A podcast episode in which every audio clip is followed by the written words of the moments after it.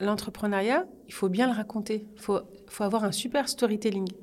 Sinon, les gens, en fait, ils adhèrent pas. Et s'ils n'adhèrent pas, ils investissent pas. Et donc ça, c'est quelque chose qu'on n'apprenait pas euh, quand on était plus jeune. Pour nous, on va à l'essentiel, t'achètes ça, t'as ça. Non, en fait, il faut un personnage, faut, faut, faire rêver, faut, faut vraiment raconter quelque chose qui a, un début, un milieu, une fin. Et les gens, en fait, ils sont embarqués et c'est là qu'ils ont envie de t'accompagner. Et petit à petit, c'est comme ça que j'ai commencé à avoir... Euh, des entreprises qui me contactent en direct. Alors voilà, on a appris que vous faisiez ça, donc on aimerait bien vous proposer ça. Et, euh, là, donc, on va ouvrir notre deuxième école euh, dans, le 93.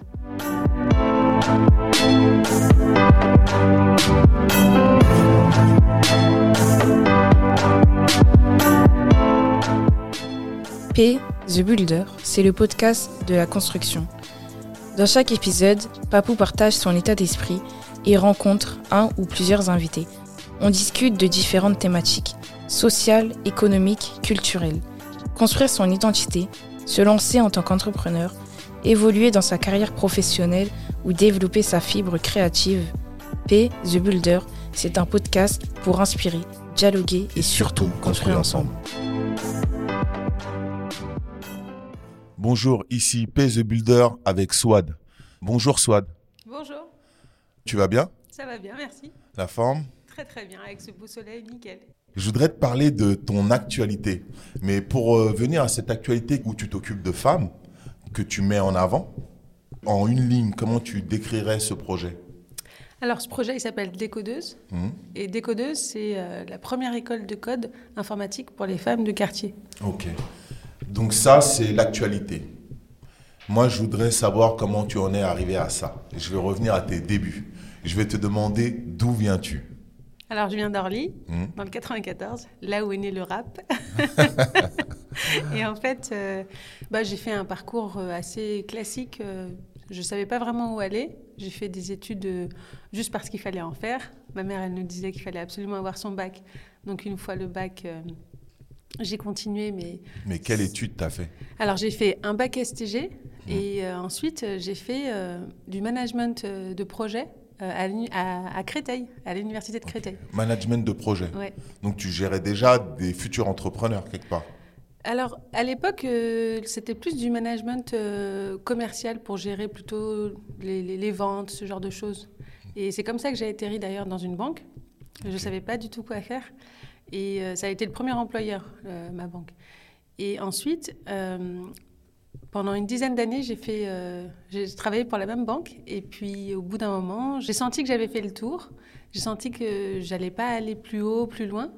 Et c'est là que j'ai commencé à réfléchir à, revenir au, code informatique. Donc, tu en faisais déjà un peu d'informatique? Au, niveau de l'école? Non, pas au niveau de l'école. En fait, euh, j'ai eu de la chance, c'est que dans ma famille, euh, j'ai un oncle qui est vraiment un super geek. Et euh, quand on était petite, donc on est euh, cinq filles, quand on était petite, euh, il a vraiment insisté pour que ma mère, elle nous achète un ordinateur. Donc une fois qu'on a eu un ordinateur, après, il nous a montré comment faire, comment, comment coder. Je ne sais pas si vous vous souvenez de MySpace, mais c'était vraiment, c'était vraiment les tout premiers débuts. Et, et, voilà, on a commencé en fait comme ça. tout le monde un petit peu s'y est mise, mais moi, ça m'a vraiment beaucoup plu.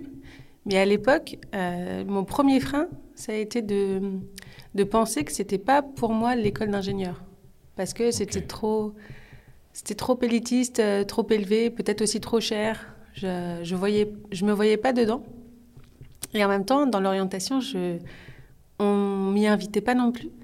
Donc c'est pour ça que j'ai fait des études sans vraiment savoir où aller. Mmh. Et, euh, et, après la banque, en fait, euh, je me souviens, j'avais la trentaine quand j'ai commencé à réfléchir à revenir vers le code informatique parce que je voyais venir plein de nouvelles écoles qui permettaient de, d'en faire son métier euh, sans passer par l'école d'ingé. Et donc c'est là que je suis allée euh, me reconvertir et, euh, passer vraiment des, nouvelles études pour devenir développeuse. Pour devenir développeuse. Mais on va dire dans la vingtaine, c'était pas un rêve. Tu te disais pas. À, vingtaine, tu avais, un rêve, tu avais une idée de ce que tu voulais faire ou pensais vouloir faire? Alors, euh, quand j'avais la vingtaine, je voulais absolument voyager. Je voulais faire des choses euh, qui étaient grandes, mais euh, je ne savais pas du tout quoi. Parce que justement, il n'y avait pas de. il n'y avait pas de profil, il n'y avait pas de, de, référence dans ma famille. Il n'y avait pas de modèle pour, euh, bah, pour répliquer, pour faire mieux. Nous, la seule chose qu'on savait, c'est qu'il fallait faire mieux que les parents. Ma mère, elle est femme de ménage, donc euh, faire mieux que les parents, pour nous, c'était euh, la base, mais on ne savait pas jusqu'où aller. Donc, euh, à part faire des études, franchement, Tu t'es vraiment laissé porter par les études. complètement, il y avait les études et puis les amis, parce que quand on rencontre des gens qui sont d'horizons différents, en fait, eux aussi, ils nous ouvrent des portes. Et euh, bah, j'ai ouais, choisi de, de suivre un peu tous les gens que, que je connaissais. Et en fait, euh, on est plusieurs à avoir atterri dans, une, dans la même banque. Donc, on a, on a travaillé pendant une dizaine d'années. Tous y sont restés. Et moi, en fait, un jour, euh, ouais, je, je sais pas, je me suis dit, il faut, faut que je fasse quelque chose. Ça fait longtemps que j'y pense. Qu'est-ce que j'attends pour le faire? Après, il sera trop tard. Euh, et donc, c'est pour ça qu'en fait, j'ai- négocié mon départ. J'ai j'ai voulu voyager, j'ai voulu vraiment en profiter. C'était la première fois que je m'arrêtais. Ouais. Longtemps? Ah, franchement, c'était super. J'ai fait une bonne année de, de césure, une bonne année de, de, de, bah, de différents voyages. Je suis allée au Pérou, je suis allée aux États-Unis, je suis allée au Canada, je suis allée euh, en, en- en Amérique latine. Euh, Rencontrer les gens, Ouais. échanger avec eux. il y avait plein de. En fait, j'avais la trentaine et en fait, il y avait plein de choses à faire, euh, juste découvrir ce que les autres faisaient. Parce que je trouvais que j'avais pas assez d'inspiration en France. On est. euh, je me trouve assez éloignée de ce qu'on peut faire en réalité. Il y, a, il y a- tellement de choses à faire dans le monde entier. J'ai découvert tellement de choses. D'ailleurs, Décodeuse, c'est. Une inspiration de ce qui se fait aux États-Unis. J'ai rencontré en fait euh, euh, celle qui a créé euh, Black Girls Code dans son quartier à Harlem à l'époque. Et elle a fait sa, première, elle avait fait sa première association. maintenant, c'est devenu une, une organisation mondiale, mais il y a, je sais plus, il y a, a- a peut-être moins de dix ans, euh, elle commençait tout juste à proposer des ordinateurs et à faire du code avec des petites. Et en fait, elle, son idée, c'était de, de changer le visage de la technologie aux États-Unis. Et j'ai trouvé ça mais incroyable. Et quand je suis rentrée, c'est là que je me suis dit bon, ok, moi aussi j'ai envie de revenir au code, j'ai envie de- de- d'en faire mon métier, mais pas que ça. Et c'est comme ça que j'ai commencé à me lancer dans l'entrepreneuriat. dans l'entrepreneuriat. Donc d'abord, euh, vous êtes resté en lien? Non, Non? Juste un petit peu par euh, par, euh, Par- Sur par les réseaux Exactement, ouais. Ok. Tu reviens en France, tu dis il faut que, faut que j'y aille, mais avant tout, il faut que je retourne me former. Mm. C'est là que tu repars euh, te former en cours. Exactement. En fait, euh, la réalité, c'est que sur le terrain, quand tu sais, quand tu sais coder, quand tu sais développer, tu as plein de gens qui sont prêts à, te faire confiance et à travailler avec toi. Mais on est en France, et en France, euh, on aime trop les diplômes. Donc il fallait quand même faire quelque chose pour certifier. Et c'est comme ça que j'ai commencé à coder euh, pour euh, des projets, des entreprises. Mais c'était pas suffisant de, de coder. J'a- J'avais envie de... J'avais envie, en fait, de d'emmener plus de gens avec moi. Et en fait, dans ma, dans ma, dans ma vie d'entrepreneur, c'est comme ça que ça a commencé. C'est quand j'ai commencé à regarder autour de moi et que je me suis dit, mais en fait, euh, je travaille qu'avec des hommes. Il n'y a, pas- y a pas de femmes. Pas du tout de femmes. Il n'y avait pas de femmes. Ok. Tu codais que pour des hommes. Il y avait que des euh, équipes masculines. euh, Il y avait euh, À Que qui des gens- avec toi, tu veux dire exactement. Mais tu pouvais te faire employer par des femmes ou des hommes Ou c'était même que par des hommes? En fait, il y a dans, dans le marché, il y a que 14% de femmes qui sont des codeuses en France. Ok. Ça veut dire qu'on n'existe quasiment pas. Sur, euh, sur une équipe, c'était super rare de voir des, des, euh, des femmes. Et quand c'est des femmes, souvent elles viennent d'écoles d'ingénieurs. Donc elles ont les mêmes codes que les hommes. Mais moi, je venais de, déjà, je venais pas d'école d'ingénieur, reconversion professionnelle. En plus, tu, tu, bah, tu connais pas les, les codes euh, des écoles d'ingé, donc euh, il y a plein de codes en entreprise que je connaissais pas. Et hum, c'est là que j'ai découvert qu'il fallait euh, vraiment que, que moi je fasse quelque chose de, concret. Je savais pas encore quoi.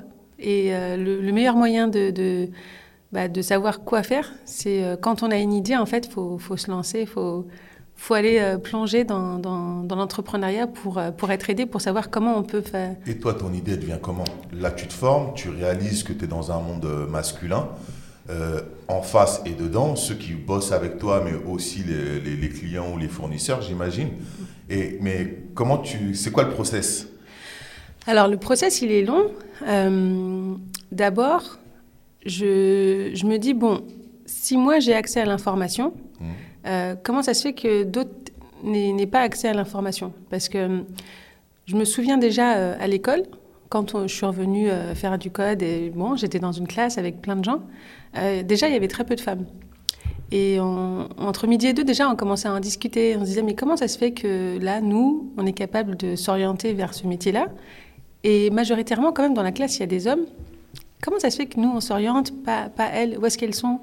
Comment on pourrait faire Et en fait, c'est comme ça qu'on a commencé à, à discuter de comment nous, on peut, euh, euh, enfin, comment moi, je pouvais en tout cas attirer plus de femmes euh, en leur disant, bon, c'est, c'est, ça a l'air inaccessible, ça a l'air masculin, mais on a quand même notre place. Donc, le première réflexion. Exactement. Les premières réflexions les premières réflexions, c'était vraiment entre midi et deux. Mmh. Euh, je me souviens que je, suis allée chercher deux, trois personnes. Je leur disais, bon, à votre avis, comment, comment je peux faire? Comment, euh, Qu'est-ce qui vous intéresserait, vous? En gros, je, testais déjà un petit peu mon idée. Mais là, tu es déjà porté, là. À ce moment-là, tu es porté, tu, tu, commences à cibler ton projet? Il y a, disons que c'est toujours au stade de l'idée, mais je ne sais pas encore comment faire. Parce que euh, autour de moi, il y a déjà des, des écoles qui forment les, tous les publics et je me dis, waouh, faire une école, à mon avis, ça doit être super long, ça doit être super galère, ça, non plus, ça doit pas être euh, facile à faire. Donc je m'empêche un petit peu, barrière psychologique, euh, je m'empêche un petit peu de me dire ça c'est possible. Et en fait, c'est, je me suis dit, le meilleur moyen de commencer, c'est euh, d'aller voir ce que, comment font les autres. Donc je suis allée voir comment, on, comment on fait les écoles pour se créer. Ça, ça a été vraiment le point de départ. Euh, recherche Internet Alors, recherche Internet, mais aussi euh, j'allais sur place. Je me souviens... Dans les écoles, tu te déplaçais Exactement. En tant qu'étudiant, du coup, tu y allais euh, comme un étudiant pour, pour à participer au cours et regarder comment ça se fait ou plutôt... J'ai fait, ouais, j'ai fait les deux. Tu as fait les deux Ouais. En fait, j'ai participé à différents programmes et je, je, je, me suis dit, il faut que j'aille voir ce que font les autres, déjà sur le terrain, mais aussi proposer mon aide, parce que ça se trouve je veux créer quelque chose, mais peut-être que ça existe et peut-être que je peux participer à quelque chose qui existe déjà. Et petit à petit, euh, j'ai participé à différents ateliers. Par exemple, je faisais des ateliers d'initiation pour les, pour les enfants, pour les jeunes, euh, pour différentes écoles.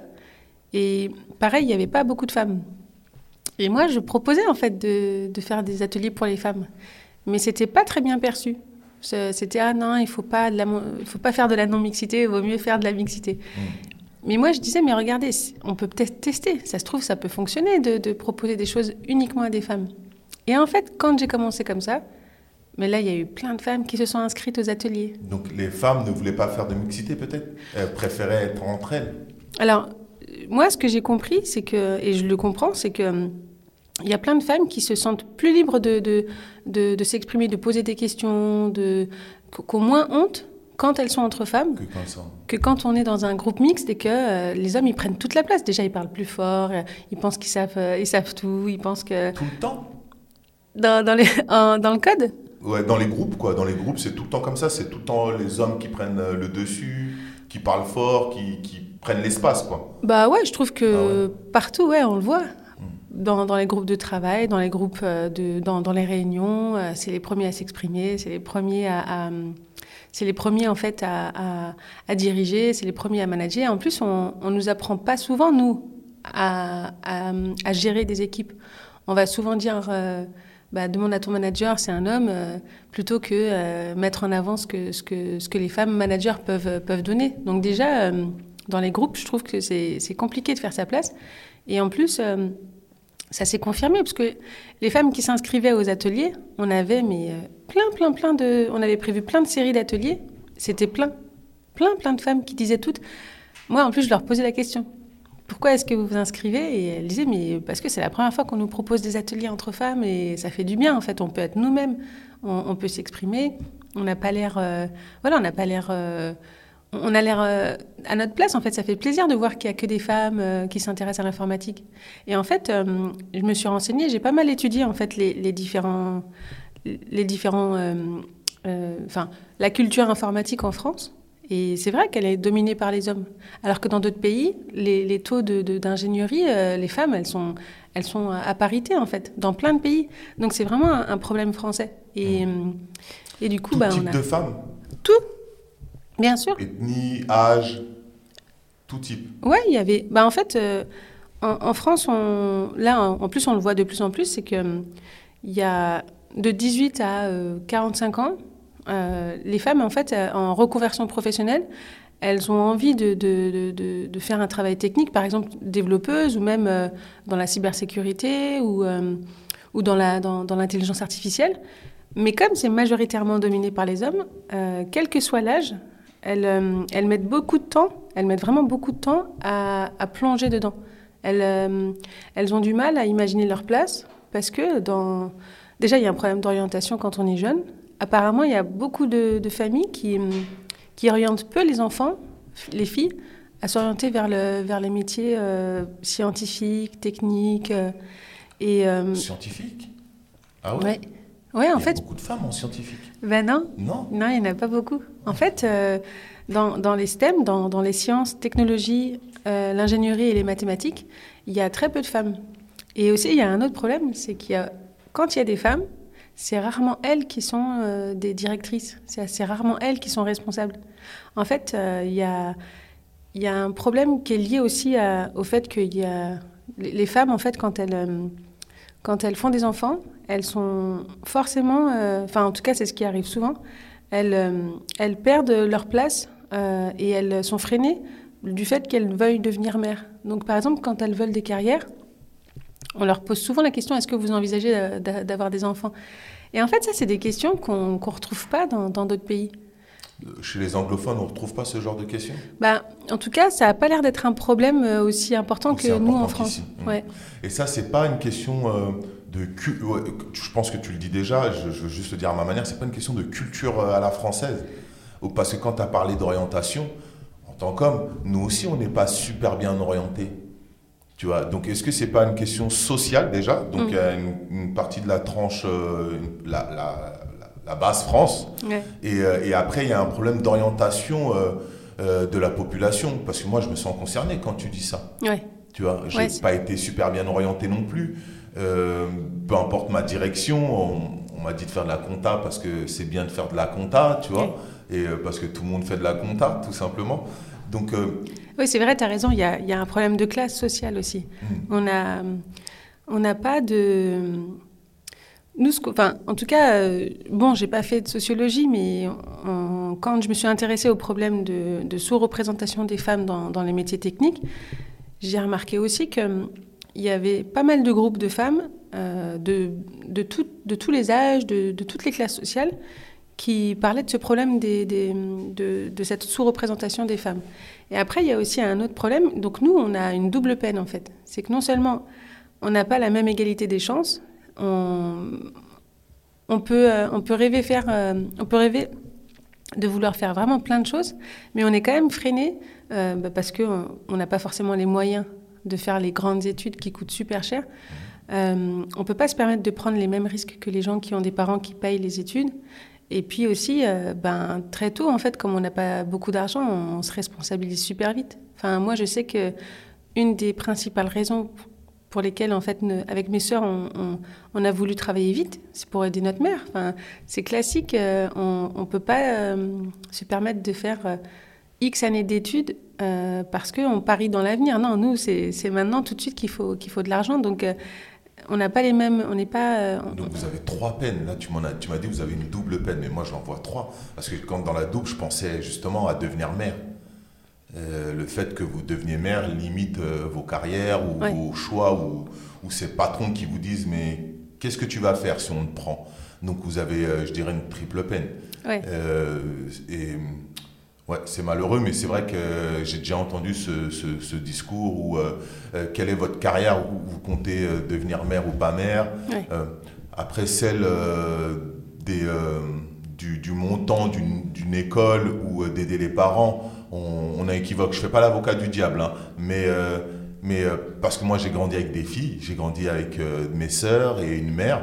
Et, tout comme toi, je pense qu'elles se battent beaucoup, elles se battaient beaucoup mais euh, on est au, même titre. On est au même titre sur, euh, le combat, à part sur cette histoire de, bah, naturelle qui est de, pouvoir être parent. Ça, j'ai déjà entendu plusieurs fois.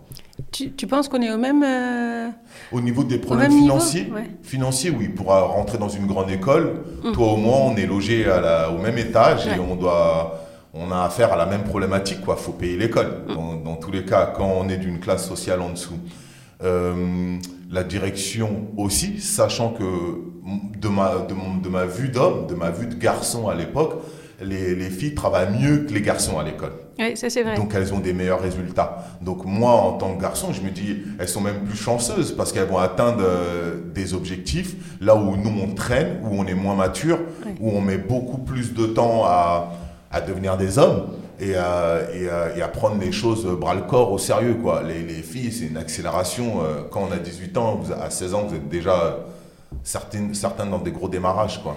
Mais justement, c'est ça qui est encore plus euh, décevant, je trouve. C'est que on nous fait la promesse quand on est plus jeune.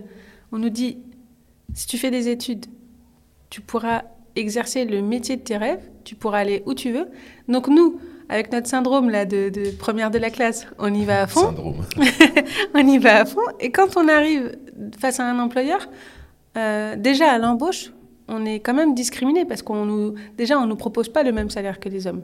Ouais. Et ensuite, quand on est dedans et qu'on fait beaucoup, beaucoup pour, euh, pour, euh, bah, pour être promu à chaque fois à un poste au-dessus, on est freiné parce que euh, à compétence égale, on va, on va privilégier un homme. Mm. Et après, euh, il suffit qu'on parte euh, pour, pour des congés maternité. Quand on revient, on n'a pas la même place. Et en plus, faut refaire ses preuves. Donc, on est, on est ouais, triplement discriminé. Euh, on, est, on, est, on donne quand même beaucoup euh, et on n'a pas beaucoup de retours. Euh, donc, je trouve qu'on est quand même moins bien logé que les, les hommes de, notre classe. Oui, oui. Vraiment, Euh, Au niveau des salaires, c'est euh, même c'est bizarre même, c'est hyper étrange comme euh, comme phénomène, je te dirais, mais c'est mondial. Ouais. Donc ça, c'est pas dû à la France, mais euh, Ouais. c'est de manière euh, générale. Tu as dit des, t'as dit beaucoup de vérités là où on n'est pas à égalité. Le, le salaire en est une preuve sur votre retour. Ça, je suis surpris euh, que quand vous reveniez. euh, euh, de- euh, d'être occupé d'un enfant et que vous reveniez que vous on vous reprenez pas le même poste après je sais pas si c'est dans différents métiers mais quand une femme elle est N plus 2 ou N plus 3 elle a quand même un grade quoi tu, tu on, on peut elle peut aller elle peut devenir mère et revenir et elle est, elle, elle est plus N plus 3 Mais en fait, ça, ça arrive très souvent. C'est-à-dire Ah ouais. que quand elle revient, sa place, elle a été, sa place, elle a été prise par quelqu'un. Et donc, en attendant, pour pas euh, qu'elle soit là à rien faire, on lui propose autre chose. et c'est toujours qu'elle- moi Qu'est-ce qu'elle fait souvent? C'est souvent on propose quelque chose de rapide. Et donc, pour une introduction, euh, pour revenir rapidement sur le marché de l'emploi, bah, elle prend ce qu'il y a à prendre. Et souvent, c'est moins. même si elle est diplômée bourrée de diplômes et tout ça Ah, il y a plein de situations comme ça, bien sûr. Et, euh, et même, je trouve que dans tous les secteurs, c'est c'est le même problème. C'est que on, on a vraiment tendance à penser que s'occuper d'un enfant, donc euh, être mère ou être femme au foyer, c'est c'est pas un métier, mais c'est un vrai métier. C'est un des métiers les plus difficiles du monde. C'est bien pour ça que les femmes s'en occupent. Les hommes, ils veulent pas s'en occuper. Ah ouais c'est pas facile Donc, hein. donc c'est pour ça que euh, on, on- a vraiment ce gros problème euh, à, à régler. D'ailleurs, là, euh, il n'y a pas très longtemps, ils ont commencé enfin à, à- à adopter une loi pour dire bon, bah, effectivement, il faut euh, des congés paternité euh, plus importants. Euh, mais là, il y a beaucoup de femmes qui attendent le congé parental, homme ou femme. C'est-à-dire que c'est un couple qui va choisir qui, qui s'occupe de l'enfant à la naissance. Parce qu'après tout, il y a ça, des ça femmes. existe ça Non, euh, je veux dire le congé maternité, mais pour les hommes. C'est-à-dire que une fois que il y a plein de femmes qui veulent reprendre euh, juste Rapidement. après la naissance. Mm. Pourquoi est-ce que ce serait pas le père qui prendrait le congé euh, paternité? Euh, de quelques mois Et là, on, là, on sera vraiment à égalité. Là, on verra si les entreprises elles, elles, rac- elles réaccueillent les hommes de la même manière. Moi, je pense pas, mais, euh, mais en tout cas, ça va prendre beaucoup de temps. Ce qui fait que euh, quand on est salarié et qu'on est à plusieurs stades, on est discriminé. Bah, pour moi, c'est c'est comme ça que l'entrepreneuriat, c'est devenu aussi une solution pour euh, m'émanciper économiquement. Parce que dans l'entrepreneuriat, je me sens vraiment pas freinée. Alors que, bon, bien sûr, il y a plein de, Oui. il y a plein de, de- il y a plein de problématiques, mais au moins, il y a personne qui va venir freiner ta carrière, qui va venir euh, te questionner sur euh, pourquoi tu fais ça et pourquoi tu fais pas ça, qui va venir euh, te dire quoi faire, etc. Dans l'entrepreneuriat, il y a tellement plus de liberté que pour moi, c'est vraiment une bonne solution pour les femmes. Et, et ce- ces cinq minutes de constat qu'on vient de faire, ça, tu le découvres au moment où tu rentres dans cette formation ou que tu commences à te préparer à- Tu ne sais pas encore là où tu vas, mais tu, tu commences à, voir tout ça, c'est ça? Ouais. En fait, y a. Je fais plein de rencontres aussi de femmes qui, m'expliquent aussi ce qu'elles. ce- Parce que quand je suis arrivée, il y a déjà pas mal de femmes qui font ça, qui se disent. euh, Donc il y a pas mal d'ingénieurs, il y a pas mal de scientifiques qui font déjà ce, constat, qui en parlent super bien. Euh, J'ai lu aussi pas mal de bouquins de, femmes qui euh, expliquent, par exemple, dans la recherche que elles sont sous-représentées, qu'elles sont sous-valorisées. Après, il y a aussi les femmes dans l'histoire. En France, on n'en entend pas parler. Enfin, en fait, dans plein de domaines, on invisibilise les femmes. Et c'est vrai que moi, à l'époque, je j'en prenais pas conscience. Mm. C'est arrivé dedans, dans le monde de l'informatique, que là, je me suis dit ah oui, mais en fait, effectivement, il y a que des hommes. Et, euh, et en plus, les femmes, elles ont vraiment beaucoup de mal à, à faire leur place quand elles y sont. Et moi, ça m'a fait un choc parce que j'ai pas connu ça euh, dans. En fait, dans ma culture, j'ai pas connu ça. Les, les- les hommes et les femmes ont. Au contraire, allez faire des études, vous êtes, vous êtes, vous êtes égaux, vous, vous, faites- vous voulez faire euh, n'importe quel sport, faites n'importe quel sport. Enfin, il n'y a pas cette notion de différence de, de- genre euh, dans, ma culture. Du coup, c'est un vrai choc. C'est un choc euh, de, voir qu'il faut se battre pour dire ben, je sais faire, alors que jusqu'à présent, il fallait juste que je prouve que je sais faire et c'était facile. Là, tout, tout devient. Là, vraiment, je, je découvre un, un monde où, euh, effectivement, les femmes, euh, elles sont, elles sont vraiment pas du tout logées à la même enseigne que les hommes. Et moi, ça devient euh, un vrai combat. C'est là que je me dis, ok, j'ai quelque chose à. Exactement. Plus je découvre et plus je me dis, c'est ça que je veux faire. Voilà, tu commences à te dire inconsciemment, euh, mais ce sujet-là, tu, tu fouilles, quoi. Tu, tu continues de creuser, tu continues de creuser. Ah, Là, j'ai mis, ma, mis mon, mon imperméable de, de, de- de- d'enquêteur et j'ai commencé vraiment à aller chercher plein, plein, plein de, de, de statistiques, plein, de, plein d'histoires, plein de... Ça te prend combien de temps tout ça? Bah, j'ai, j'ai mis à peu près un an à bien, bien comprendre euh, tout ce qui se passait dans, dans, dans le monde de l'orientation euh, scolaire déjà, le monde de l'orientation professionnelle. Et après, il y a une troisième chose qui arrive un petit peu plus tard, mais c'est parce que forcément je ne pouvais pas connaître avant. Je m'aperçois que en fait, euh, il y a plein de femmes qui sont pas qualifiées dans les quartiers, euh, et en fait, on va pas les chercher pour ces métiers, alors que euh, c'est possible de s'orienter vers ces métiers. Et là, je me dis mince, il y a un autre problème à régler aussi, c'est pourquoi on s'adresse pas aux femmes qui, qui, qui sont diplômées dans d'autres domaines? Parce qu'en fait, dans les quartiers, il y a beaucoup de femmes qui sont diplômées, mais qui n'exercent pas les métiers qu'elles mériteraient de- d'exercer. Du coup, je me, là, ça devient un nouveau problème. Je me dis, mince, euh, il y a vraiment quelque chose à aller chercher, parce qu'il y a de l'excellence dans tous les quartiers, mais on ne va pas les chercher. Hmm. Mais là, on n'est pas dans un problème média social aussi? Ou tu Hmm. penses que c'est vraiment, on essaie d'éliminer euh, la femme, là j'exagère avec le mot éliminer, mais euh, ça, parce qu'on va pas chercher les gars aussi dans les quartiers, Hmm. qui sont diplômés. En fait, oui, c'est sûr, on ne va pas nous chercher de toute façon. voilà, C'est à nous de tout le temps d'aller euh, aller- d'aller à la rencontre des opportunités. des opportunités, et, Mais- faut- et combien il faudrait les connaître? Ça, c'est un gros problème. Exactement. Ouais. Ça, c'est un, c'est un des, des principaux problèmes, l'accès à l'information. Mais pourquoi est-ce que je parle de ça des femmes? C'est parce que tout à l'heure, on a bien dit, en plus, il y a des statistiques, c'est que les femmes, elles sont diplômées, elles font des grandes études dans les quartiers. Hmm.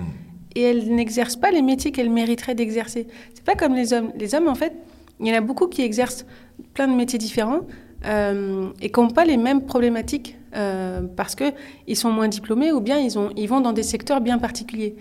Mais nous, qu'on soit super diplômés dans la littérature, qu'on soit super diplômés dans la science, euh, on super diplômés dans l'éducation, en fait, on n'occupe pas les métiers qu'on devrait occuper.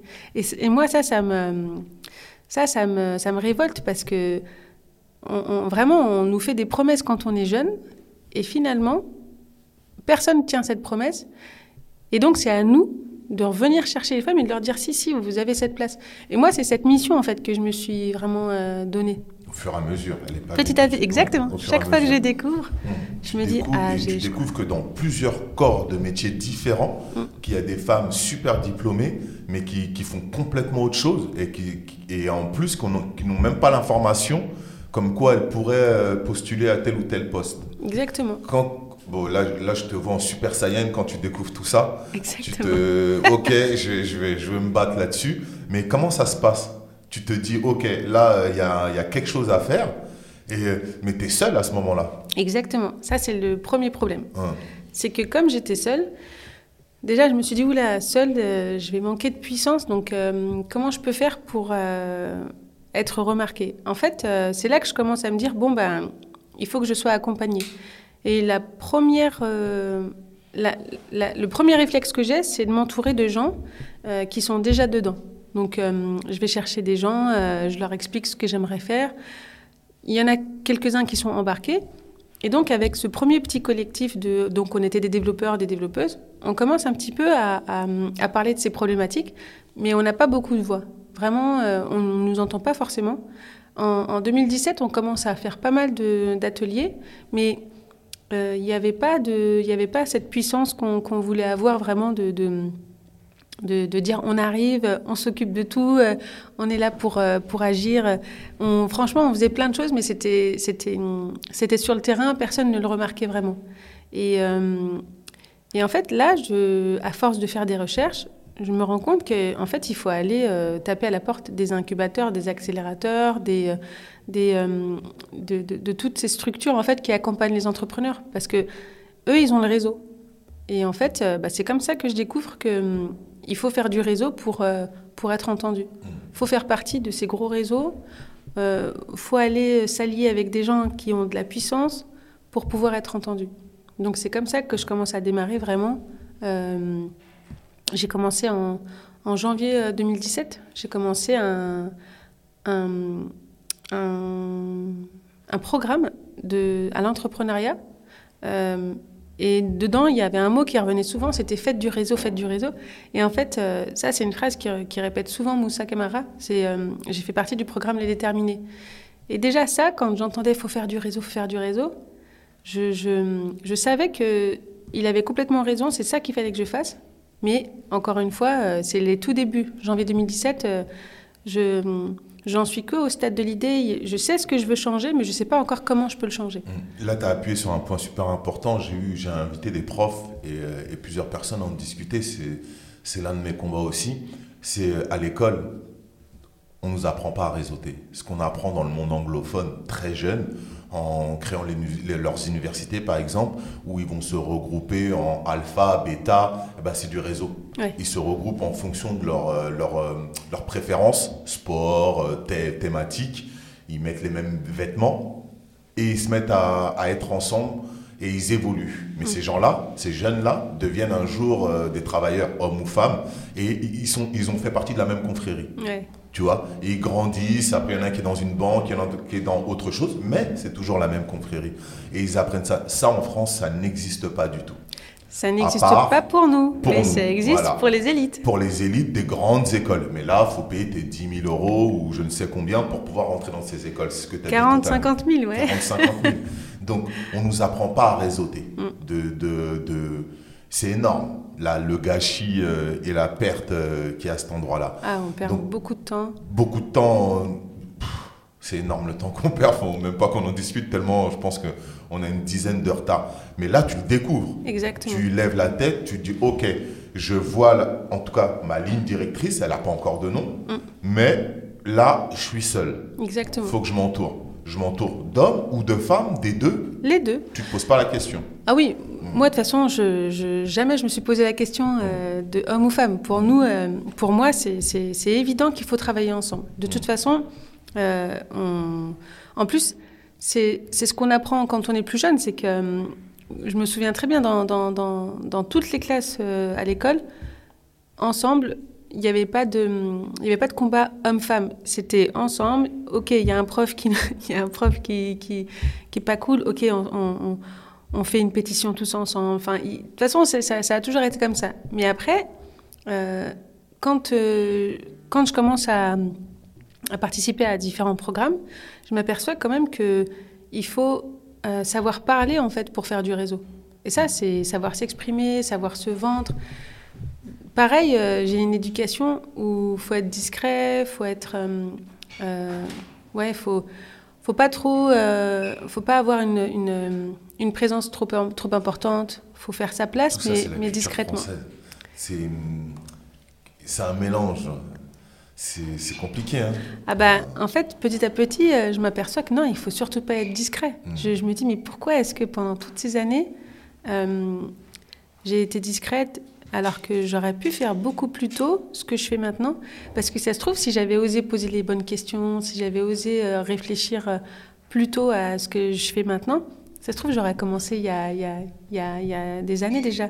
Mais Et- il aurait fallu qu'on te l'apprenne, il aurait fallu que les parents le transfèrent, le, te le transfèrent si eux savaient le faire. Oui. Mais déjà, quand bien même eux, est-ce qu'ils savaient le faire Leur mission, quand ils sont venus en France, euh, pourquoi ils sont venus Et on a- Il y a beaucoup de problématiques à cet endroit-là. Ah bah de toute façon, en fait, déjà, il y en a tellement, c'est plein plein de nœuds, en fait. Mm. Déjà, euh, quand tu expliques à ta mère que tu quittes la banque pour te lancer dans l'entrepreneuriat, la catastrophe. ça a été...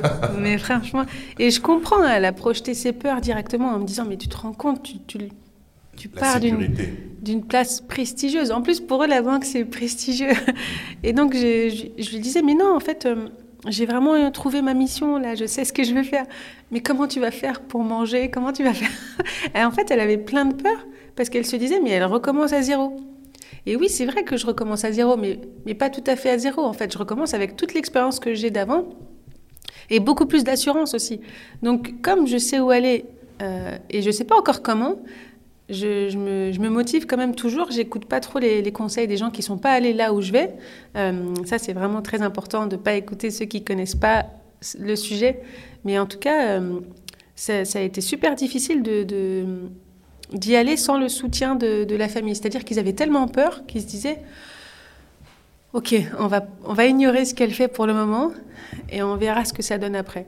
Et, euh, et ça a mis du temps en fait à, à ce, que, à, à ce que vraiment ils, ils se disent Waouh, respect. C'est quand euh, j'ai commencé T'es la à. première. T'es la première de ta famille à devenir entrepreneuse. Exactement. Tu, tu ouvres la voie. Euh, c'est normal. Mais après, bizarrement, c'est fou parce que moi, qui m'a inspiré à devenir entrepreneur aussi, c'est ma mère. Parce que ma mère, elle, euh, quand elle était euh, femme de ménage, à un moment donné, elle s'est dit, mais en fait, moi, euh, je, je sais, bon, comme beaucoup, de, comme beaucoup de nos mamans, je sais super bien faire la cuisine, pas pour 10, pour 20, je sais faire la cuisine pour 400 000 personnes. Et donc, elle a commencé à proposer ses services. Et je disais, mais regarde, maman, toi, toi t'as quitté un emploi pour devenir entrepreneur, toi aussi. Elle m'a dit, non, non, moi, je suis traiteur. mais je dis, mais c'est ça, mais tu fais la même chose. Elle m'a dit, non, non, non. Moi, je, sais ce que je fais. Et surtout, euh, j'ai passé toute ma vie à travailler. Maintenant, euh, je suis tranquille. Mais toi, tu es encore euh, jeune. Tu peux, monter, monter, monter. Et c'est là où je me suis dit, mais c'est ça que tu comprends pas, c'est que euh, je peux plus monter. Ça y est, maintenant, euh, j'ai envie de, faire quelque chose par moi-même parce que je sais que j'en j'en suis capable. Et il suffit juste de s'entourer des bonnes personnes, d'aller chercher les financements, de découvrir un peu tout ce monde-là qu'on ne connaît pas. Une fois que je serai dedans, je suis sûre que je peux faire quelque chose. Bon, petit à petit, euh, il, il a fallu vraiment que je commence un peu à discuter avec euh, des ministres pour qu'elles euh, pour qu'elles me disent Des références. ah, qu'elle exactement. Mm. Et là, elle m'a dit Ah, ok. Quand elle m'a vu à la télé, elle m'a dit Ok, je, je comprends un peu mieux ce que tu fais. Mais bon, je sais pas si vraiment tu manges bien. Mm. Toujours les mêmes. toujours. Toujours les mêmes réflexes. Mm. Mais euh, globalement, quand, quand je commence en, en 2017 à, à- à vraiment m'intéresser au réseau, la plus grande difficulté, je trouve, c'est de se sentir égal à la personne qui fait partie de ces gros réseaux. Ça, je trouve que... C'est une difficulté? Ah ouais, je trouve que c'est hyper compliqué au départ. décris-moi ça. Comment ça? Ben, t'arrives avec ton petit projet. Bon, déjà, tu penses que c'est un petit projet par rapport à ce que font tous les autres. Parce que tu arrives dans des réseaux où les gens, ils ont quand même créé des startups de, qui lèvent des millions. Ils, ont, ils, ont des, ils savent super bien parler. Ils ont des familles euh, qui sont aisées. Tu arrives dans ce milieu, tu commences un peu à parler de ce que tu fais et les gens, ils te disent tous Waouh, c'est super Mais il n'y a personne qui te tend la main pour te dire Ok, voilà comment aller plus loin. Donc, déjà, au début, euh, quand je me présente et que je dis ce que je fais, ok, c'est cool, mais il n'y a pas. euh, Je trouve que ça. ça ça résonne pas comme je, je l'avais imaginé. Je pensais que le fait d'arriver. solidarité. Ah bah justement, au départ, il n'y en avait pas du tout. Quand tu rencontres des gros réseaux comme ça, de, grands entrepreneurs, au début, ils te regardent un petit peu comme, euh, comme la petite.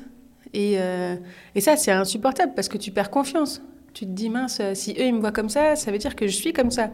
Alors qu'en fait, pas du tout. Faut, hum, c'est peut-être quelque. D'ailleurs, c'est peut-être un.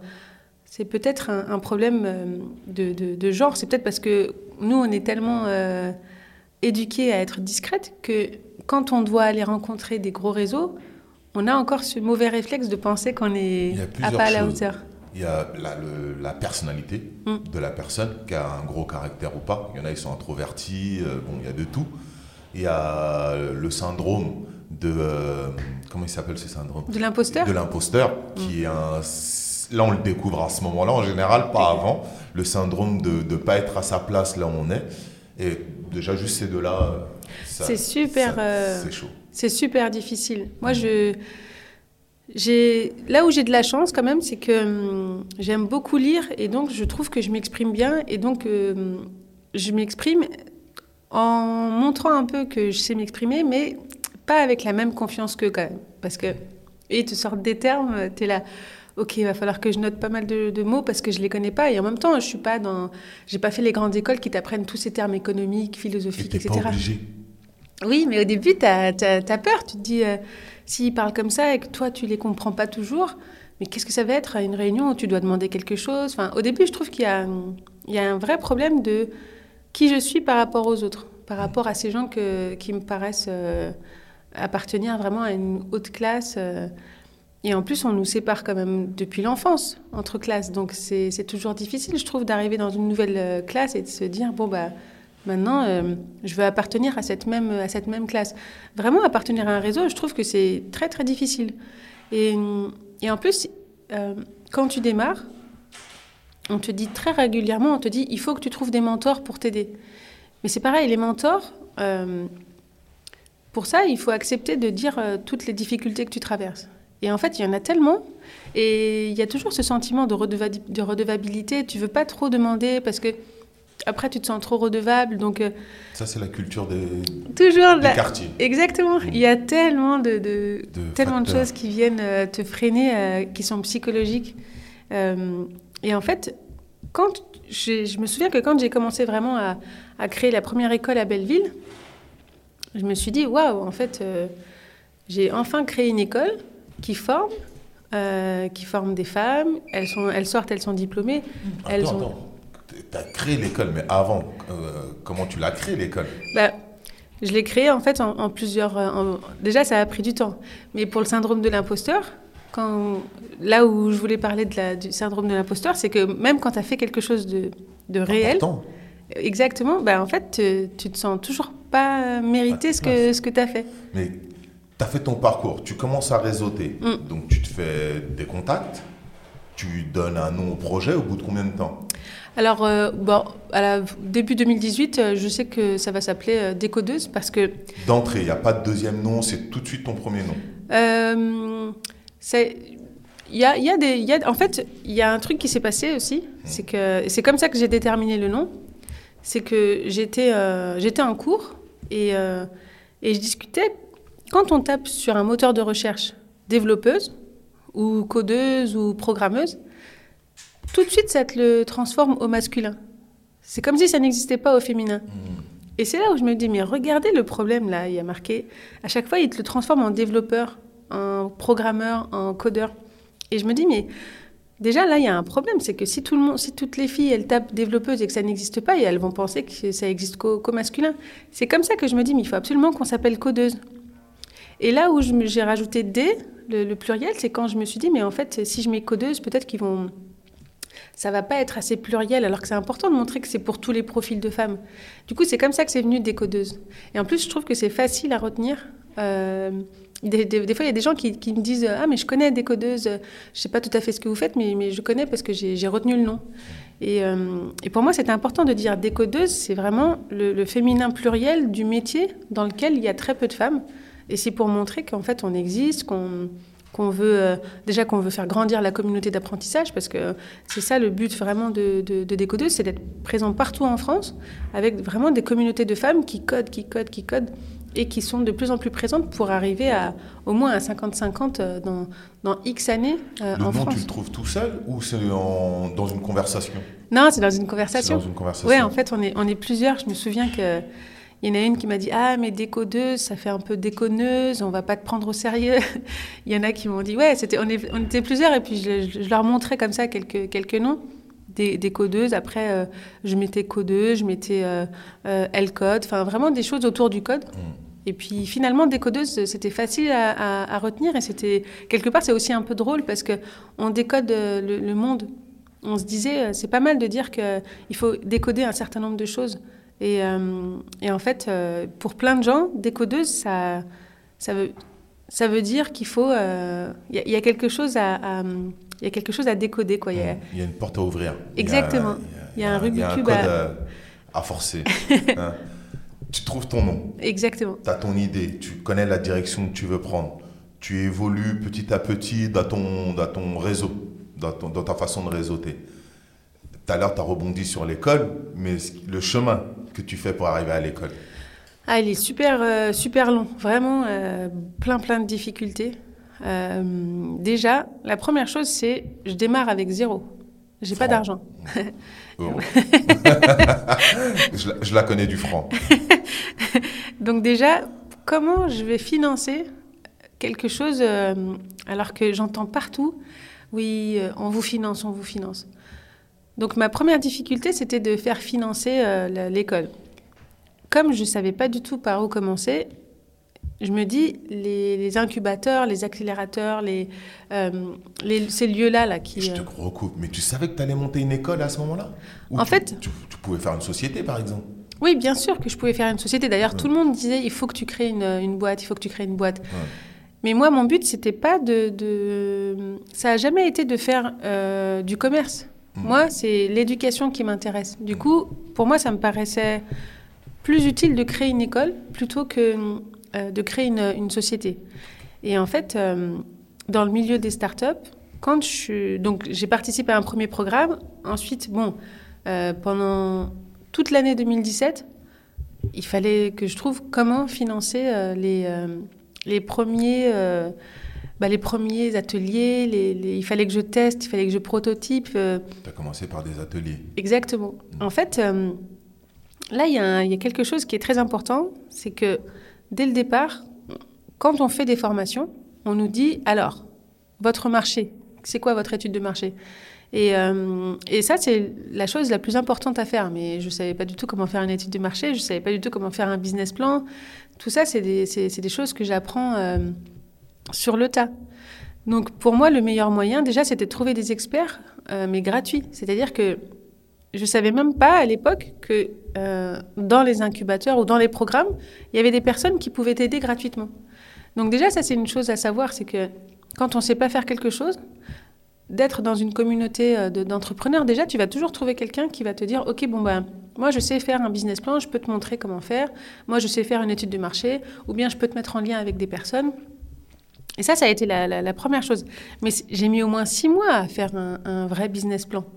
Et c'était beaucoup de travail et beaucoup de douleur parce que je savais pas, il y avait des mots que je connaissais pas, il y avait des, il y avait des, on te, par exemple, on te demande une projection à trois ans de combien ça va coûter tout ça, alors que tu sais même pas encore combien coûte euh, un atelier. c'est douloureux un business plan. C'est super douloureux. Et en plus, tu. Euh, mais, quand tu l'as fini, tu es, bien contente. Et encore, quand tu l'as fini, euh, tu es contente. Mais après, il y, y, a les gens qui te, le, qui te disent Ah non, ça c'est faux, ça c'est pas possible, ça. Et donc en fait, tu sais jamais, euh, tu sais jamais en fait quand, quand ça va s'arrêter.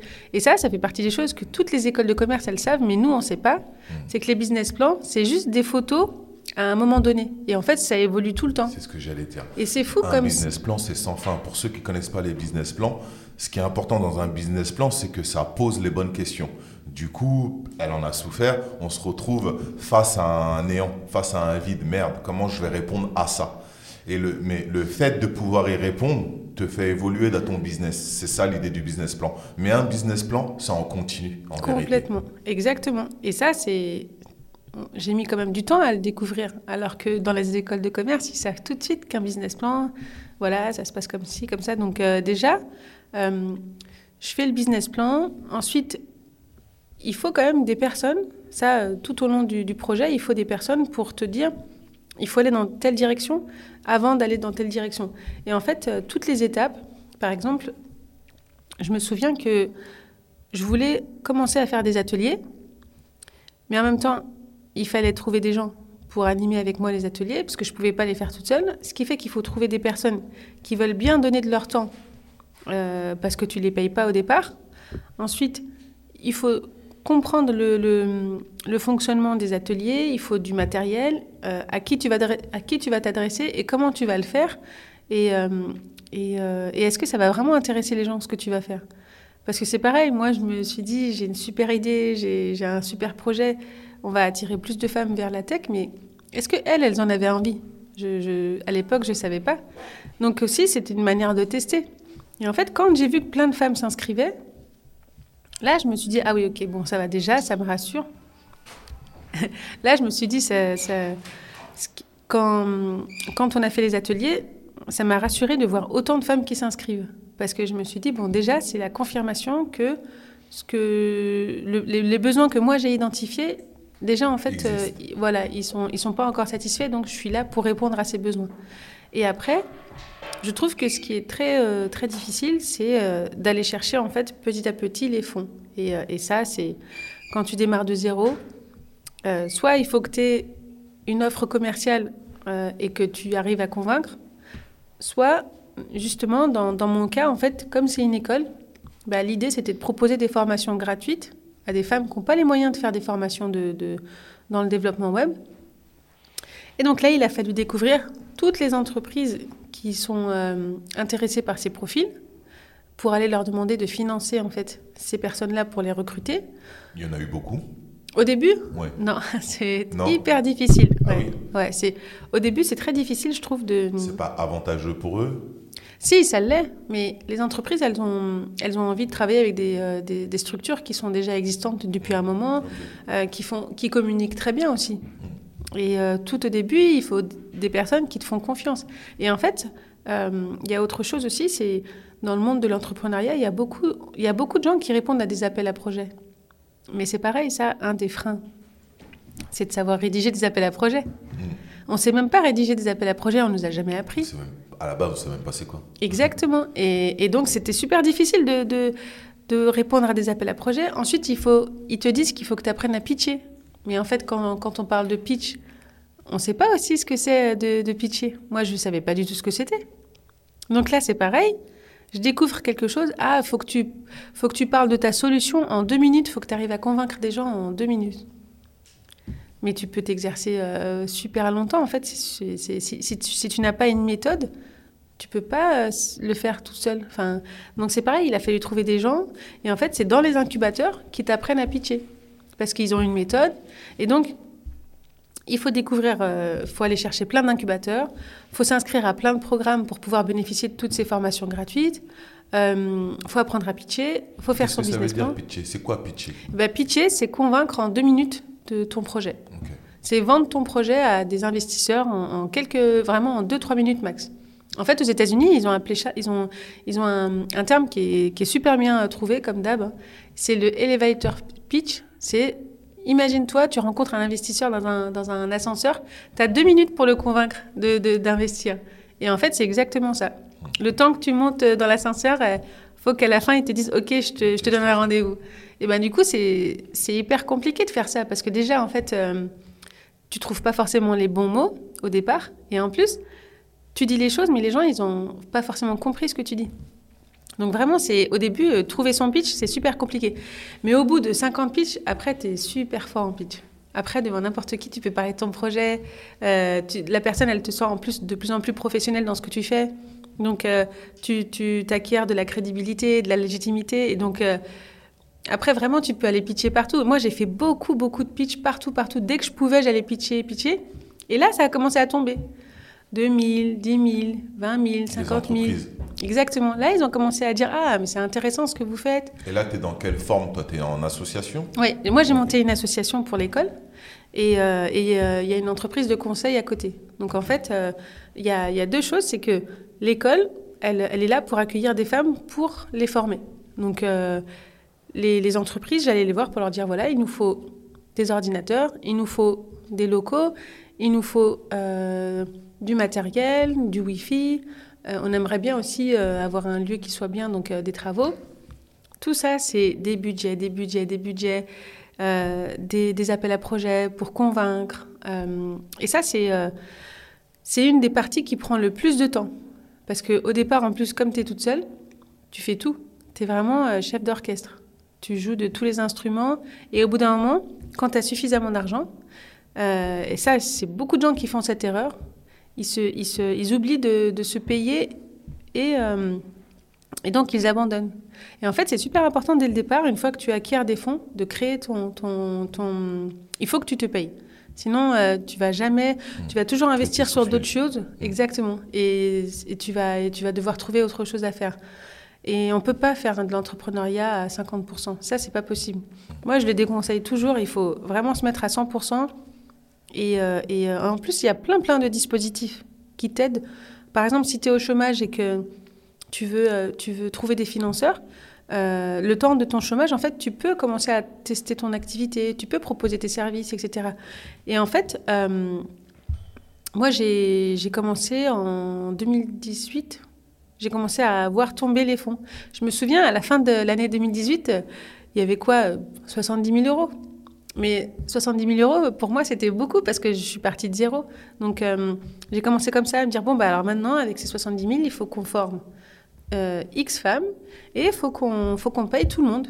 Donc euh, ça, ça a été la première, la première des choses à apprendre aussi, c'est où est-ce que tu où est-ce que tu mets les fonds en premier?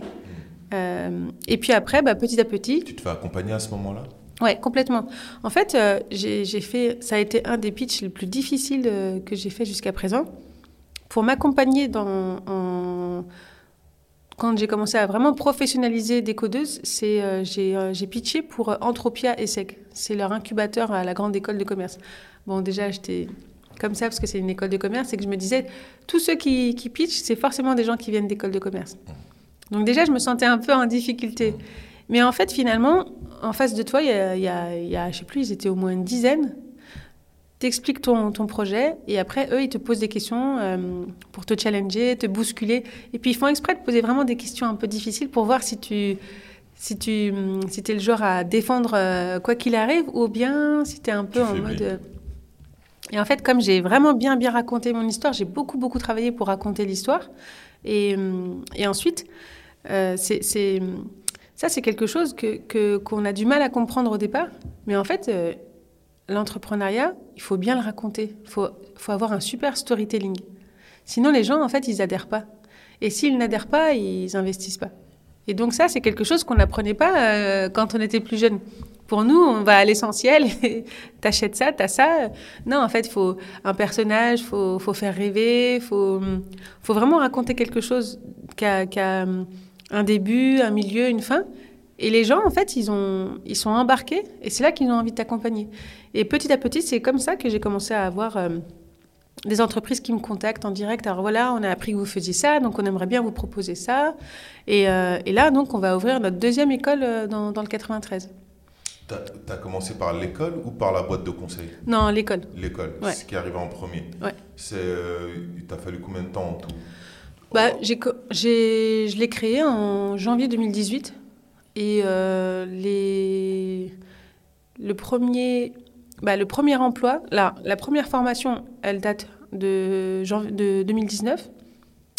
Et euh, le premier lieu, il date de janvier 2020. Euh, et là, on est, maintenant, on est trois salariés. Donc ça a pris quand même, pour avoir vraiment une structure qui, qui fonctionne, trois ans. C'est, beaucoup de temps. Il y, avait beaucoup de temps pour l'ingénierie pédagogique parce qu'il fallait découvrir aussi le monde de la formation professionnelle, la conformité, la qualité, euh, qu'est-ce qu'attendent les entreprises, mais qu'est-ce qu'attendent aussi, les, par exemple, les demandeuses d'emploi. Euh, comment on fait pour avoir une, formation diplômante Comment on fait pour... euh, comment on fait pour accompagner des personnes qui n'y arrivent pas Parce que nous, le plus important, c'était quoi? C'était pas de former juste. C'était vraiment de montrer que c'est possible d'avoir un emploi à la clé. Donc, on a été chercher plein d'entreprises pour nous aider, pour dire voilà, regardez, on forme des personnes qui sont tout juste euh, développeuses. Maintenant, il faut les accompagner en les formant en interne chez vous, il faut les prendre en stage, etc. Donc, on a fait vraiment beaucoup de travail. Et là, à l'époque, on était au moins une vingtaine de bénévoles. Beaucoup de gens qui ont donné du temps pour euh, nous aider à accompagner, à construire, à, euh, débarrasser, à, à aller- à venir chercher des, des, euh, du matériel. On a, on a demandé des. Enfin, vraiment, ça a été euh, un vrai chantier pendant, euh, pendant trois ans. Et là, maintenant, bah, l'école, elle fonctionne bien. Il y, a, il y a deux promotions par an de femmes. C'est à Belleville. Et là, on commence tout juste à, à changer d'échelle. Donc là, on, on- on va ouvrir d'autres centres. Donc une sur Paris-Belleville, une dans le 93 Ouais. Ou dans le 93 Alors, on, on va bientôt signer, donc je- Ah, mais on va en ouvrir une aussi dans les Hauts-de-France et une euh, dans, dans la région PACA. En fait, il y a beaucoup d'entreprises qui nous soutiennent parce que ils se sont aperçus que, hum, bah, d'une part, en fait, il y a beaucoup de recrutements qui vont arriver. Ils ont vraiment besoin de, de, de plein de profils qui savent coder. Euh, dans les écoles aussi, maintenant, ils apprennent à coder, alors qu'avant, euh, on n'apprenait pas à coder. Et, euh, et en fait, ils s'aperçoivent que la, la, c'est, coder, c'est comme apprendre à lire, écrire, parler. C'est, vraiment, euh, ça va devenir indispensable dans toutes les entreprises. Et donc, ils, ont besoin de tous les profils. Donc là, maintenant, il y a beaucoup de gens qui se reconvertissent dans le code. Euh, il y a beaucoup de, femmes qui s'y mettent aussi. Euh, mais il n'y en a encore pas assez. Et en fait, pourquoi? C'est parce que il y a, comme c'est toujours, les formations, elles sont majoritairement occupées par les hommes. En moyenne, il y a toujours à peu près 75% d'hommes, 25% de femmes dans les formations. Et nous, on a beaucoup de candidatures. On en a, on en a plus que, que de places. Donc, ce qu'on fait, c'est que on les oriente vers d'autres formations, mais elles sont mixtes. Donc, on résout pas vraiment le problème. Euh, Il y a des femmes qui veulent s'orienter vers le numérique, mais qui préfèrent quand même s'orienter euh, là où il y a des formations avec les femmes. Donc, le problème. C'est un vrai problème, ça. Mais oui, oui, bien sûr. C'est dingue ce que tu dis là. Il y a- euh, elles ont ou de la difficulté à être avec les hommes, comme tu disais au début. Elles sont pas à l'aise Mm. et elles préfèrent se former les- de manière générale euh, entre elles parce qu'elles sont plus à l'aise Mm. pour euh, travailler tout simplement, quoi, pour s'exprimer, etc. Ouais, on un- est dans un autre monde. En fait, pas tout à fait, hein, parce que quand tu regardes euh, l'espace public, par exemple, Mm. il y a, dans la rue, il y a quand même majoritairement des hommes qui sont contre un mur, qui prennent l'espace. Les femmes, on on est- on n'est pas à notre place. On n'est pas à notre place parce que, en fait, on nous laisse pas la place. Et en fait, c'est comme ça dans tout. C'est comme ça dans tout. C'est, par exemple, on nous, on nous, si on prend l'exemple de la cuisine, on pourrait penser que comme c'est les femmes qui font la cuisine, c'est elles qui devraient être les, les chefs les plus connus. Bah non, C'est les hommes. hommes. En fait, à chaque fois qu'il y a des, cuisiniers. il y a beaucoup, oui, mais justement, Il y a en fait, beaucoup de femmes dans ce métier-là, oui, mais pas au même euh, grade que les chefs. mais pas au même grade que les chefs. Exactement. Il y en a beaucoup quand même. Mais la majorité, c'est des femmes La qui majorité, cuisinent. c'est des femmes. Et, euh, et pourtant, en fait, elles sont pas valorisées comme elles devraient l'être. Et c'est comme ça dans tous les secteurs. Moi, ma perception, c'est que dans les entreprises, il y a plein de femmes qui travaillent. Mais regarde les sont- postes. Ben justement, euh, C'est pas, c'est pas. euh, par exemple, on va mettre les femmes dans la communication, dans le marketing, euh, dans l'administration, mais on va pas les mettre à des postes clés de décision. On va pas les mettre à des postes clés de euh, de, de, de haut manager. C'est c'est très rare. C'est c'est vraiment. Euh, je sais qu'il y en a plein qui aiment pas ce mot que tout de suite ça fait ça fait ça fait penser à- un féminisme euh, d'élite, etc. Mais en fait, on est dans un système euh, capitaliste, patriarcal. Et en fait, il y a plein de femmes qui n'ont pas les possibilités, les capacités, elles les ont, mais elles n'ont pas les opportunités pour faire ce qu'elles aimeraient faire. Donc c'est super compliqué, mais dans tous les secteurs. Même par exemple dans le ménage, on va avoir plein d'hommes qui créent des, des sociétés de ménage, mais qui emploient des femmes. C'est c'est pas dans la culture française de dire aux femmes entreprenez, créez votre entreprise, parce que on les assigne toujours à s'occuper des enfants, la charge familiale, la charge mentale, etc. Donc en fait, ça c'est dans toutes les classes en plus. mais on n'incite pas du tout à l'entrepreneuriat. Quoique maintenant, si un peu plus, euh, ça se modernise. Mm. Mais de base, on n'incite pas à l'entrepreneuriat. On ouais. incite à, à aller bosser, quoi, tout simplement. Exactement. quoi. Ouais. Ouais, ouais, c'est l'entrepreneuriat. Moi, je déjà à l'époque, je savais pas vraiment. Enfin, pour moi, avant entrepreneur, je me disais ah, c'est un terme un peu à l'américaine. euh, c'est pas pour nous. C'est euh, puis ça doit être pour les élites. Et il y a quelques années, le fait qu'il y ait de plus en plus de programmes qui disent euh, non, en fait, c'est aussi pour vous. Eh ben, il y a une statistique il y a pas très longtemps, je savais même pas. Les entreprises qui sont nées dans les quartiers, elles durent plus longtemps que les entreprises hors quartier. Mais il y en a énormément. En fait, on est des entrepreneurs. Mais les- le marché. Exactement. Tous ceux qui sont sur le marché sont des entrepreneurs depuis toujours. Et tous les petits commerces. tous les petits commerces, euh, voilà. Exactement. Et en fait, euh, le, le, on, on, imagine toujours l'entrepreneuriat comme euh, quelqu'un qui fait partie d'une grande école, d'un grand groupe, qui monte une super start-up. Mais en fait, l'entrepreneur, en vrai, c'est l'artisan. Ouais, c'est euh... parce qu'on on voit les bankable, quoi. On Exactement. Les gros, mais euh, l'épicerie du, cas, du quartier tu, est une entreprise Exactement. qui paye ses impôts, qui est là depuis une dizaine d'années, qui doit se renouveler dans ses produits, euh, qui doit faire attention, qui doit gérer la, sa population. Donc non, il y a toujours eu des entrepreneurs, mais c'est eux, on les a vus parce qu'on on vit parmi eux. Mm. Mais quand on dit entrepreneur, on cherche LVMH, on veut du lourd, on exact. veut du, du, Darty, on veut, on veut des grosses choses. Donc, euh, mais c'est vrai que, que issus des, des, quartiers, on est tellement tous à la même échelle, pas sur tous les points, Hmm. mm. que, euh, que moi je trouve ça impressionnant ce que tu me dis, parce que j'ai vu tellement de femmes bah, plus hautes que moi progresser. Euh, euh, j'ai eu, des, des, j'ai eu dans, dans, ma vie des, des, des boss femmes qui, qui m'ont géré, donc pour moi, bah ouais, euh, normal quoi. Mais là, non, en fait, c'est pas dans tous les corps de métier et, je trouve ça impressionnant quoi. Bah, en tout cas, euh, ce, que, ce que moi j'entends de plein de témoignages de femmes, c'est je, mérite mieux, je mérite plus. Et, euh, et aussi, je, je vois plein de femmes diplômées. Par exemple, les femmes qui sont qui viennent euh, se former chez nous, elles ont eu des diplômes, euh, bac plus 3, 4, 5, euh, mais elles ne... Elles s'en servent pas.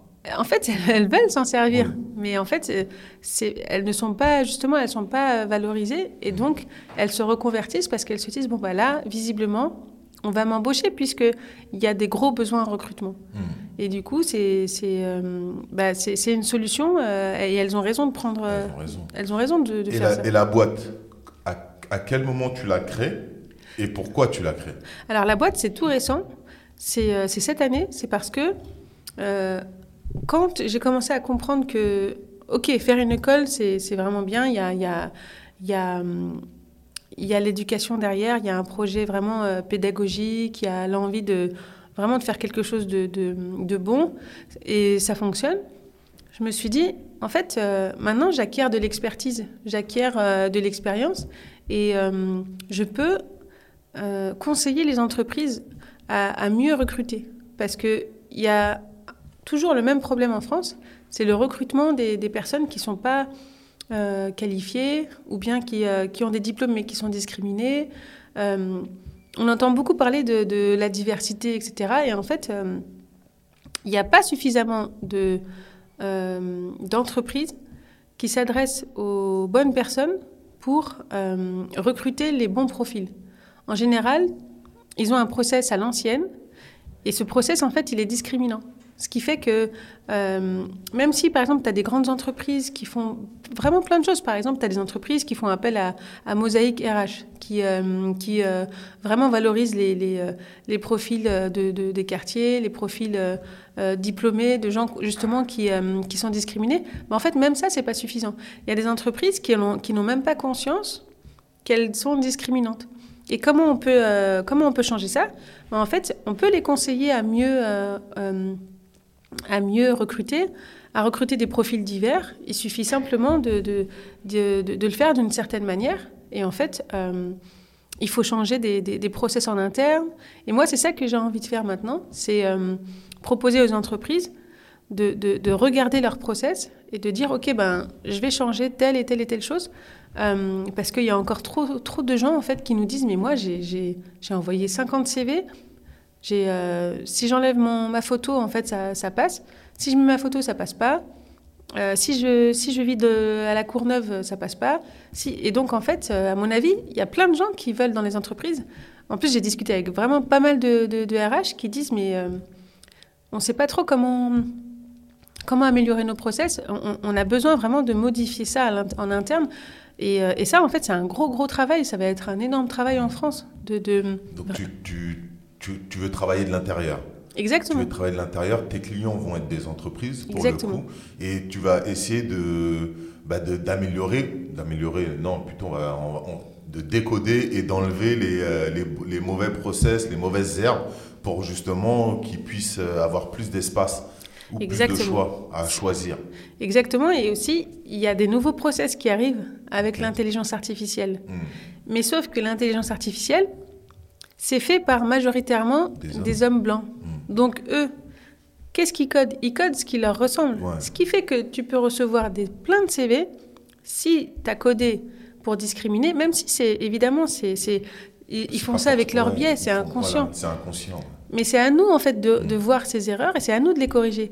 Donc, moi, ce qui m'intéresse, c'est d'aider via l'intelligence artificielle à, à vraiment, à, comme tu disais tout à l'heure, à décoder les, les, euh, les problèmes et à proposer des solutions qui soient équitables, qui soient, qui justes. euh, il y a beaucoup de, de- de conversations sur l'intelligence artificielle et la problématique justement des, euh, de, de qui euh, crée l'intelligence artificielle et comment le reste du monde quelque part va être est visible puisque c'est l'œil d'une personne entre guillemets. Exact. Ouais, il y a beaucoup de, de conversations là-dessus. Bah, Ouais, bah- tu rentres, tu rentres dans ce genre de réflexion. Exactement, parce qu'en en fait, euh, il y, a, il, va, il y a plusieurs phénomènes qui vont arriver. Le premier, c'est qu'il va, y avoir de plus en plus de métiers qui vont disparaître avec la robotisation, l'automatisation. Mais qui occupe ces métiers aujourd'hui? Les classes populaires Mm. et euh, les femmes. Mm. Ce qui fait que non seulement elles ne sont pas présentes dans les métiers techniques, les métiers d'avenir, mais en plus, celles qui sont présentes dans les métiers d'ouvriers, dans les métiers euh, de- de- de- des, des classes populaires, elles vont, disparaître. Ce qui fait que là, elles vont se retrouver dans, des situations beaucoup plus précaires. Donc, quelque part, il faut former plus de femmes pour qu'elles soient, euh, pour qu'elles soient euh, euh, qualifiées pour travailler dans, la, dans la technique. Mais il faut aussi préparer tous les nouveaux métiers qui, qui sont, qui sont redéfinis avec l'intelligence artificielle parce que ce qui, ce qui est codé actuellement, c'est codé par la majorité euh, de, de- de- de ceux qui l'occupent, donc les hommes. Et donc, ça veut dire qu'ils vont reproduire euh, les mêmes discriminations qui existent déjà. Et ça va être pire parce que si on n'y est pas, on va même pas pouvoir, euh, le- on va même pas pouvoir s'en occuper. Donc il faut, il faut y aller maintenant. Et il faut y aller vraiment. Il faut, va falloir vraiment beaucoup, beaucoup travailler euh, en masse pour, Ça, c'est pour le- rectifier. la mission de ta société Ouais, moi, j'ai- qui s'appelle Alors, euh, pour l'instant, elle a- elle a- je l'ai appelée DC pa- parce que c'est lié à décodeuse. Euh, mais en fait, l'intelligence artificielle, c'est un domaine tellement, euh, tellement vaste que hum, moi, c'est spécifiquement dans le recrutement. Ok. C'est parce qu'il y a vraiment plein plein de choses dans l'intelligence artificielle. Ouais. Et, euh, et moi, ce que, ce que je trouve vraiment important, c'est là, en plus, en ce moment, avec la crise, il va y avoir de plus en plus de jeunes qui vont être au chômage. Il va y avoir de plus en plus de gens qui vont se retrouver au chômage. Et en plus, on, propose des solutions avec l'intelligence artificielle. Ce qui fait que vraiment, on va se retrouver dans une situation où nous, on va être les grands perdants. Donc, euh, donc il faut, dès maintenant, il faut proposer en fait des solutions euh, techniques, mais euh, qui viennent tout de suite réparer ce qui, ce qui a déjà été entamé, quoi. Euh, je te dirais que dans, dans toute notre conversation, il y a de la transmission. Ton objectif, c'est de, de- de former un maximum de femmes ou de prendre celles qui sont déjà formées et de les mettre à leur bonne place ou de les orienter, de les aider à s'orienter différemment. Euh, Il n'y a, il y a, pas de- il y a pas de niveau, peu importe la femme. Ouais. Ok. Tu as une autre entreprise, t'as un- tu crées une autre entreprise qui, elle, va travailler de l'intérieur pour justement que elle, elle puisse euh, y arriver plus facilement et faire en sorte que, que tout matche bien. C'est c'est- c'est plus ou moins ton parcours. Euh, bravo. Merci. Bravo, c'est énorme. Je, je- je sens la charge de travail euh, qu'il y a. qu'il y a. Vous êtes combien dans, dans l'association? Alors, euh, dans l'association, il y a quatre personnes Mhm. qui sont salariées et il y a une vingtaine de bénévoles. Une vingtaine de bénévoles. Et euh, les bénévoles, c'est majoritairement des devs qui, euh, en fait, ont, ont à cœur aussi de, de participer et, euh, et donc qui, qui donnent beaucoup de leur temps. Hommes, femmes Ouais, Les deux hommes-femmes. Ouais. Ok. Et pour ta structure, pour ta société Pour l'instant, on n'est que deux. Vous êtes que deux Ouais. Ok. Et, et en fait, globalement, le, enfin, là aujourd'hui, dans, dans ce que j'imagine en France, c'est que euh, dans, dans, plein, de- dans plein de quartiers, même euh, ruraux, parce que c'est un autre problème, le- les problématiques dans, dans les milieux ruraux, c'est vraiment. euh, Il y, a, il y a- il y a, euh, il y a très peu d'entreprises, euh, il y, a, il y, a, des problèmes de, de, de mobilité, enfin, il y a vraiment d'autres problématiques. Euh, le pays, enfin, moi, ce que j'imagine, c'est plusieurs euh, décodeuses dans, dans, plusieurs quartiers en, dans, en, France, mais aussi que hum, les gens ils aient envie de, de prendre aussi, euh, de créer eux-mêmes un décodeuse. C'est-à-dire que hum, s'il y a des femmes, euh, des hommes qui, qui, ont envie de créer un collectif et, et faire la même chose, bah, je trouve que ça, c'est ah une. bah, si c'est un homme, elles vont fuir. Elles veulent que des femmes. en fait, créer, créer le. En fait, créer, en fait, créer n'importe qui peut, peut, le faire. Mm. Euh, vraiment, le, le but, c'est de qu'on soit beaucoup plus présente dans, la pro, dans les métiers de la programmation et aussi euh, dans les métiers de la cybersécurité. Parce que c'est un, un vrai, vrai sujet. Mm. Pareil, on est quasi inexistante dans ces métiers. Alors que on est. Il y a de l'espace. En tout cas, il y a de l'espace, il y a de la place à prendre. Complètement. Mm. Il y a tellement d'emplois et en fait, le, le... Il y a un côté, euh, il y a un côté, euh, comment on appelle ça?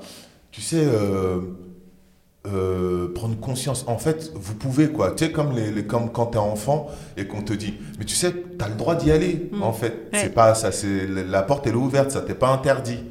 C'est ah, complètement. Il y a, a...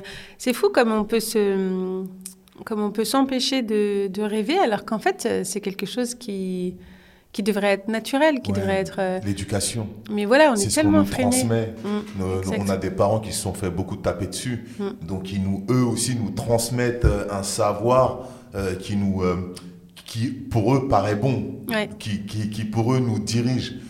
Sauf que ouais, les, les, les, on va dire les, les, grosses années passent et on est dans d'autres codes, comme les jeunes d'aujourd'hui sont dans d'autres codes.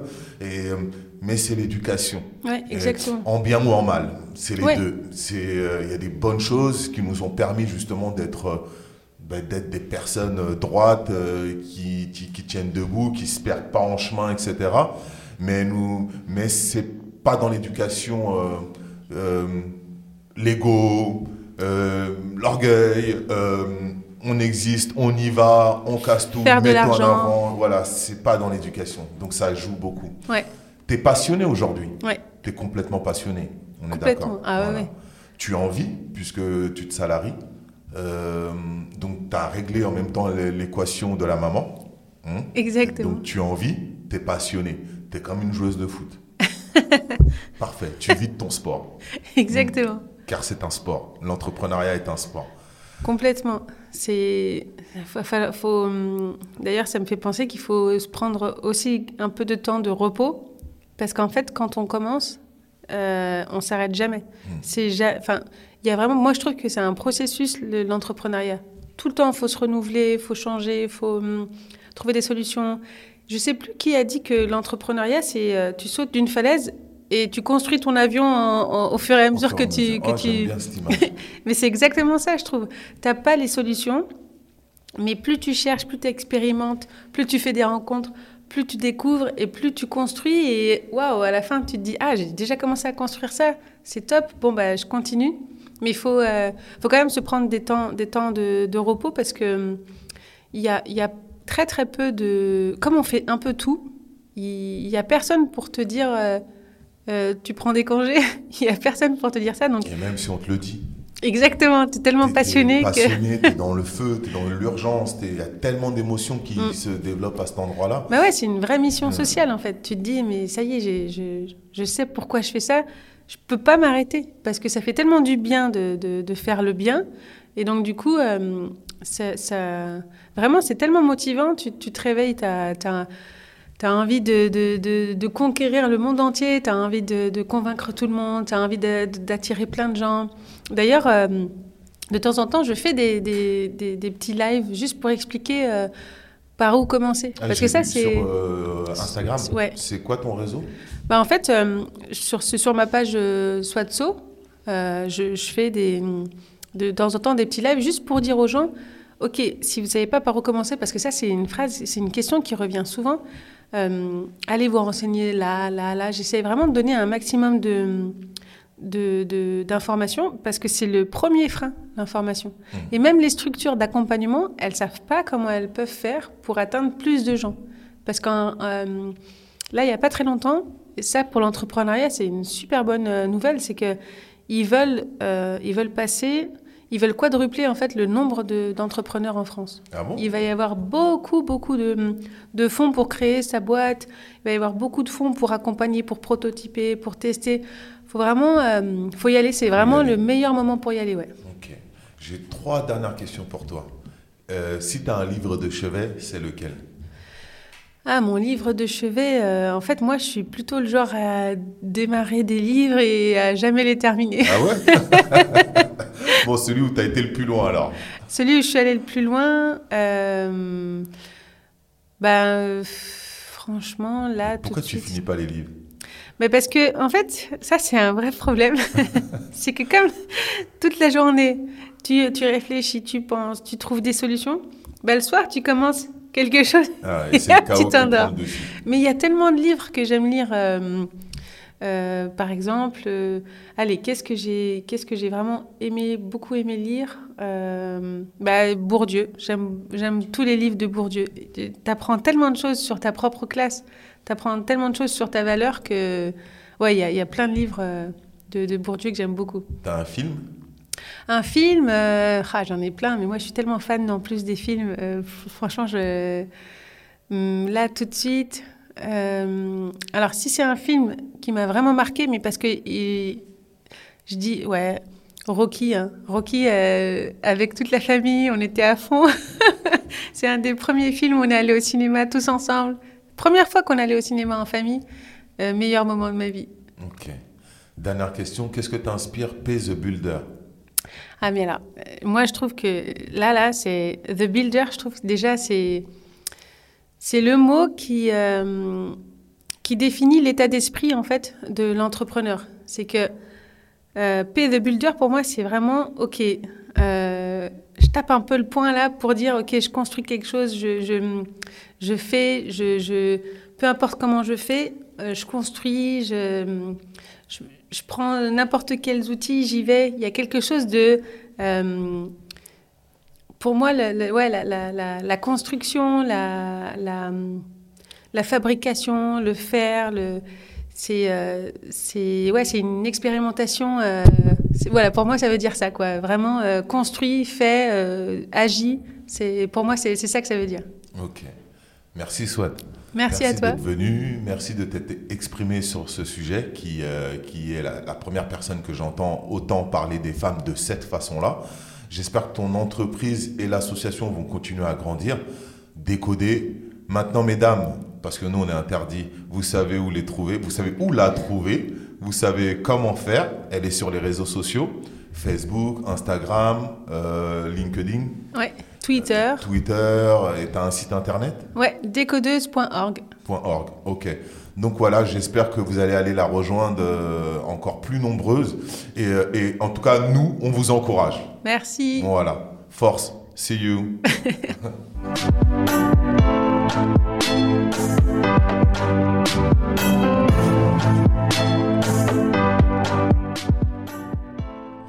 Je remercie les sponsors Lazinerie, Studio Majorel, Teddy Bob, Vibe Optique et African Armure, ainsi que la musique de Debrobit du Mali.